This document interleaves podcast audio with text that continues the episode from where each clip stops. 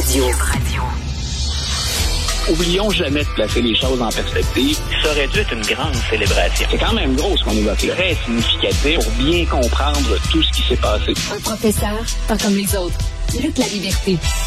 Hey, c'est quoi toute cette histoire-là autour de Bud Light? Luc, c'est quoi cette folie-là? Écoute, ça fait, ça faisait longtemps que je me demandais pourquoi, lors de mes séjours aux États-Unis, surtout, je n'aimais pas la Bud Light. Euh, je le sais maintenant. Il paraît qu'il y a trop de woke dedans. Donc, euh, je sais pas, je sais pas où est situé la, plus sérieusement, donc, et plus sérieusement... Moi, je trouve que dans la, dans la Bud Light, je trouve qu'il n'y a pas assez de bière dans la Bud Light. Mais ça, c'est une autre affaire. voilà.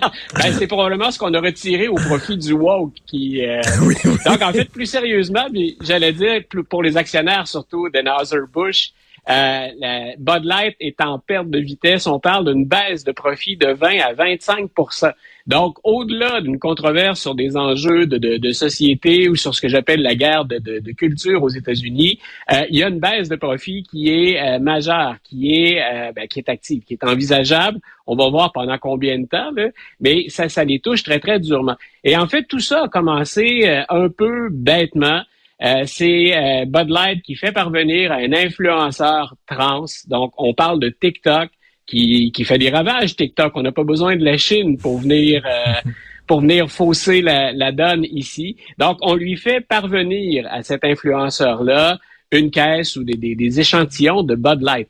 Et le mouvement conservateur aux États-Unis s'est emporté en disant on en a assez de ce mouvement-là qui est politiquement correct, euh, puis on, voit à quel point dans certains États américains, la question des, trans, non seulement ça divise, euh, mais ça oriente des décisions qui sont très, très sérieuses. Alors, il y a, dans certains cas, un boycott, euh, puis des réactions de, certaines vedettes associées au, au, mouvement conservateur ou à la droite qui réagissent vigoureusement contre Bud Light. Comme qui, parmi les vedettes?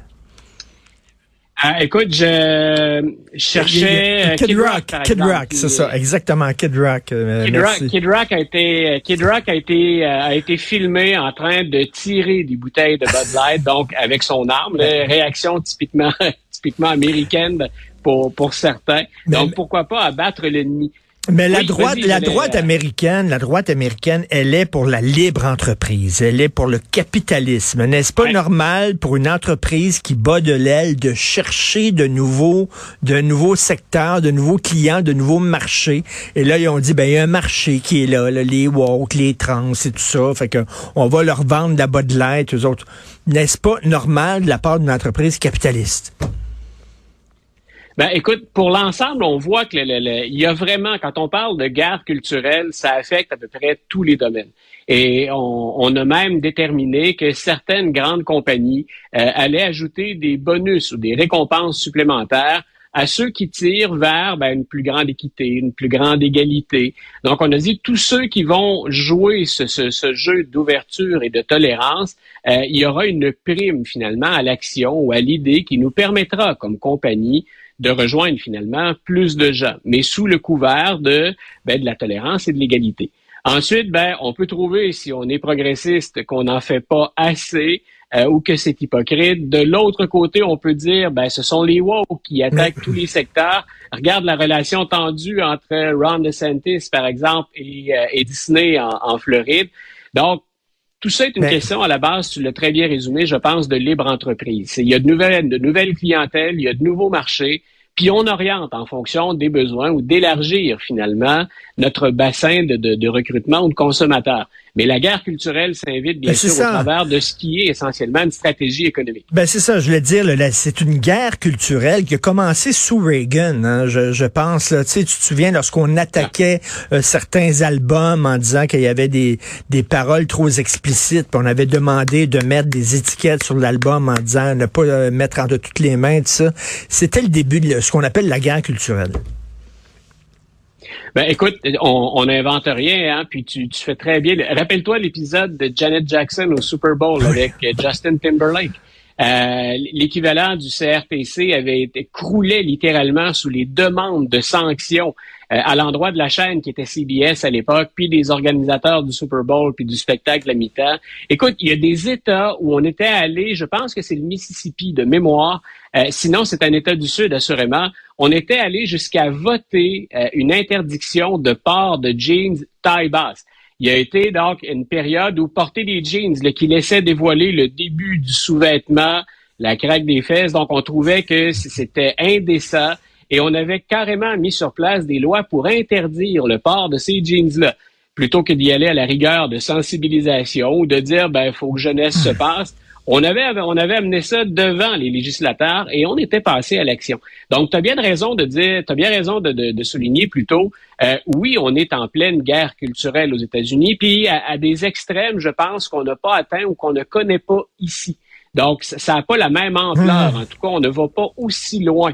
Euh, mais c'est pas, c'est pas nouveau on a peut-être, et je l'espère, atteint le, paroxysme ou le sommet de cette crise-là. Euh, j'espère qu'ensuite, on va faire entendre raison aux gens et que le jeu va se calmer. Mais de part et d'autre, d'un côté comme de l'autre, euh, on se relance à coup de décisions et de gestes extrêmes.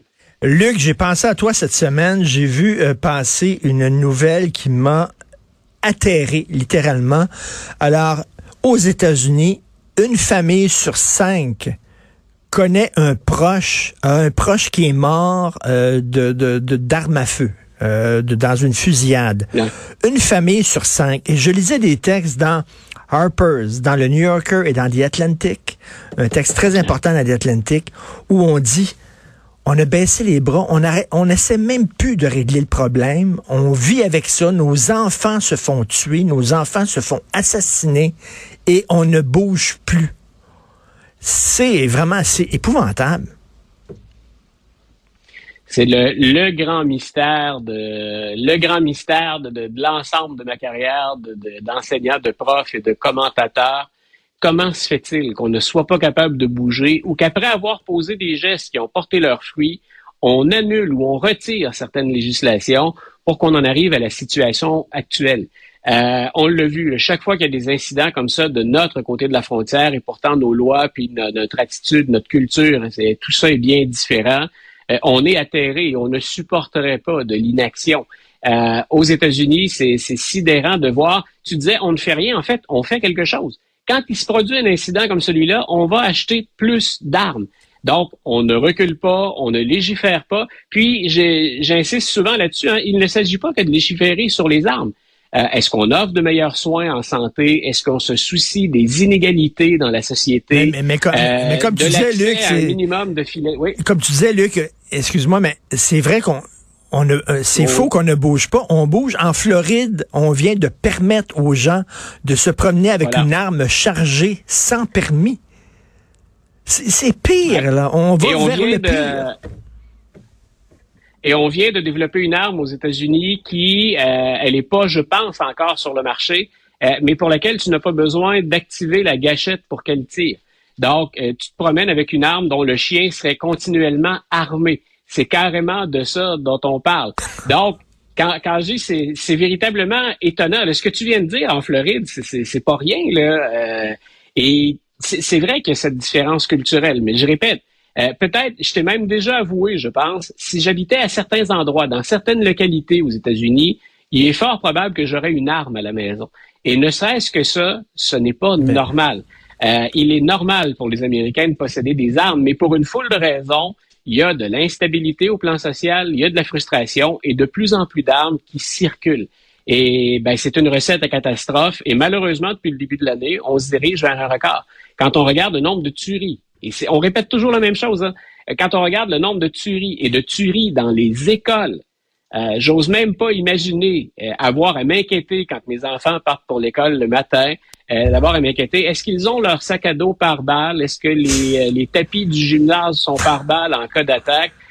puis rappelle-toi cette anecdote absolument absurde de, des partisans des armes à feu qui, lors de la dernière tuerie dans l'école, disait c'est pas le AR-15 le problème, c'est qu'on avait laissé la porte ouverte sur le côté de l'école. Donc, on n'a pu entrer ailleurs que par la porte centrale. Donc, tu vois qu'on fait tout pour éviter de confronter la, problématique. Et, je répète, c'est une recette à catastrophe et elle malheureusement porte des fruits régulièrement. Euh, en terminant, euh, on sait que Gerald Ford avait pardonné, avait accordé un pardon à Richard Nixon. Est-ce que, est-ce que vraiment on peut imaginer Joe Biden accorder un pardon à Donald Trump? Depuis une dizaine de jours, on avait, j'avais lu ça et entendu ça il y a à peu près un an quand on a commencé à parler des déboires potentiels de, M. Trump, et quand on est revenu à la charge avec ben, ces, ces 34 chefs d'inculpation et peut-être d'autres qui attendent, euh, il y a eu une deuxième, finalement, vague d'éditorialistes ou de chroniqueurs qui, aux États-Unis, ont dit faudrait peut-être répéter le geste de Gerald Ford. Il faudrait peut-être, pour épargner à la nation de s'entre-déchirer, parce que c'est ce qu'avait invoqué M. Ford à l'époque, ah, il a dit euh, c'est un cauchemar aux États-Unis et je vais, moi, j'ai comme président maintenant le devoir de mettre fin à ce cauchemar. Et il fallait lire qui était derrière ces articles-là, parce qu'il n'y avait pas que des protecteurs de Donald Trump. Au contraire, il y avait une majorité d'avis qui venaient de chroniqueurs plus au centre ou ah, encore carrément identifiés à la gauche habituellement. Et eux, ce qu'ils disent, c'est Donald Trump va faire un spectacle de tout ça. C'est déjà un peu commencé. Il fallait l'entendre à Tucker Carlson hier soir. Donc, on a dit, c'est quelqu'un qui aime se, vautrer dans le chaos euh, et il va nous entraîner sur un dérapage. Ça va être sans fin. Pardonnons-lui. Euh, je dirais pas que ces avis-là sont majoritaires, mais ils sont suffisamment nombreux et de sources qui m'étonnent honnêtement. Euh, et moi, je persiste à dire, c'est plus subjectif et je suis pas américain, mais je persiste à dire, avec Donald Trump, on est au-delà de ce qu'a fait Richard Nixon. Pardonner à Donald Trump, c'est retirer finalement tout ce qui reste du système américain en termes d'équilibre, en termes de justice. C'est quelqu'un qui a fait tout ce qu'il a fait déjà, et ce qui a fait, ce qui est allégué, qui, reste à montrer, si quelqu'un comme ça s'en tire, écoutez, oubliez le reste de la Constitution américaine, oubliez les procédures judiciaires. C'est la, blague du siècle si on fait ça. Mais je comprends l'argument qui dit on est au pas d'une guerre civile aux États-Unis. Euh, on est sur le pas, puis euh, on est sur le point de déclencher des hostilités achetons la paix, puis laissons-le finalement hein, disparaître. je suis pas sûr que ça calmerait les gens si Biden pardonnait à ben, Trump. Ça serait ajouté, euh, comme on je Pense que, et je pense que même stratégiquement, au plan politique, pour Biden, c'est euh, une mauvaise idée. Tant et aussi longtemps qu'il peut agiter Donald Trump devant l'électorat, euh, il va probablement aller chercher autant de votes, sinon plus qu'à la dernière élection. Euh, Trump, c'est la meilleure carte pour Joe Biden actuellement. Donc, il n'a pas, je pense, intérêt à, d'abord, un, à trop en parler, puis deux, à intervenir. Merci beaucoup. Bon week-end, Luc La Liberté. Merci. Bon week-end, Richard. Salut.